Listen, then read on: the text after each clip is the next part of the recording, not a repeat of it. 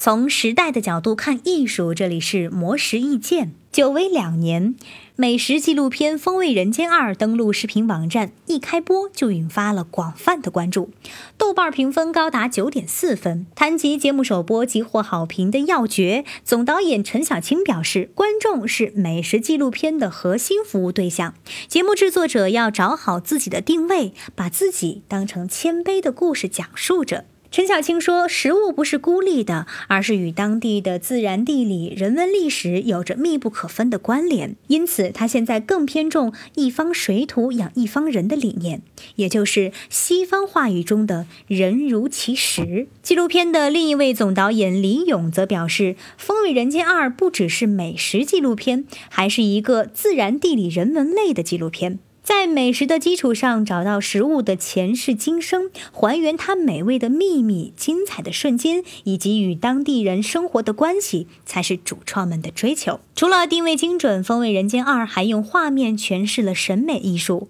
摄影师们为了捕捉到食物制作过程中最精彩的画面，可谓是上刀山下火海。为了拍摄烤猪高温下的细微变化，被丢进地炉拍摄；为了捕捉原始采蜜的方式，而跟着原住民用绳索吊在悬崖上拍摄；甚至在挪威极夜出海外拍，遭遇风浪的情况下，还必须爬到船舱前头拍摄。此外，《风味人间二》的成功还在于通过美食引起情感上的共鸣。例如，在第一集中，不仅介绍土耳其甜品巴克拉瓦如何制作，还讲述了甜品学徒萨哈特成为巴克拉瓦甜品师的梦想，以及对于故乡甜味的记忆。纪录片总导演李勇表示，他们希望通过《风味人间二》记录当下的社会人情中的七情六欲，也记录下正在消逝的传统生活方式。